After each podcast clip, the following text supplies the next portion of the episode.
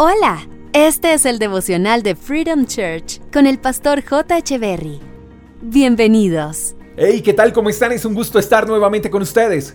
Juan capítulo 16, verso 33 nos enseña, Aquí en el mundo tendrán muchas pruebas y tristezas, pero anímense, porque yo he vencido al mundo y en mí encontrarán paz. Si el Señor Jesús fue quien lo expresó, entonces ¿qué nos hace pensar que por ser cristianos o por amar y buscar a Dios estamos exentos de las pruebas y las tristezas? Creo que uno de los errores que cometemos es relacionar las pruebas o las tristezas con pecado o con estar alejados de Dios.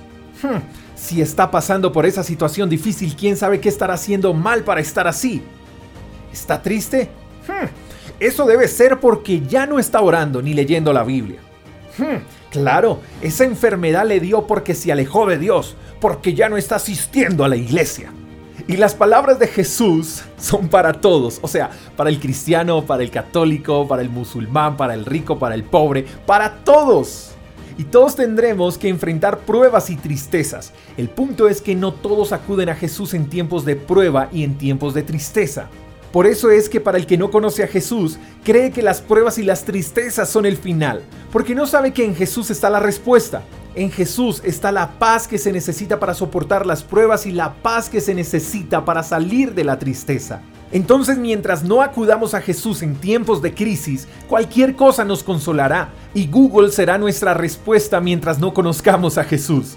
¿Estás atravesando por una prueba difícil? ¿Estás triste? ánimo, porque hoy puedes conocer al Jesús de la Biblia, el que te puede escuchar, el que te puede sanar, el que te puede consolar y el que te puede levantar. Escucha esto amigo, las dificultades tienen fecha de vencimiento y la tristeza desaparece cuando te acercas a Jesús. Ahora, si estás bien, genial. Entonces, si sabes de alguien que está en dificultad o en tristeza, en cuanto puedas, ayúdalo y preséntale al Jesús que conoces. Acerca a esa persona a la fuente de paz que es Jesús. No lo critiques, no lo señales, no lo juzgues. Ayúdalo, acércalo a Jesús, que Él hará el resto. Te mando un fuerte abrazo, espero que tengas el mejor de los días. Hasta la próxima. Chao, chao.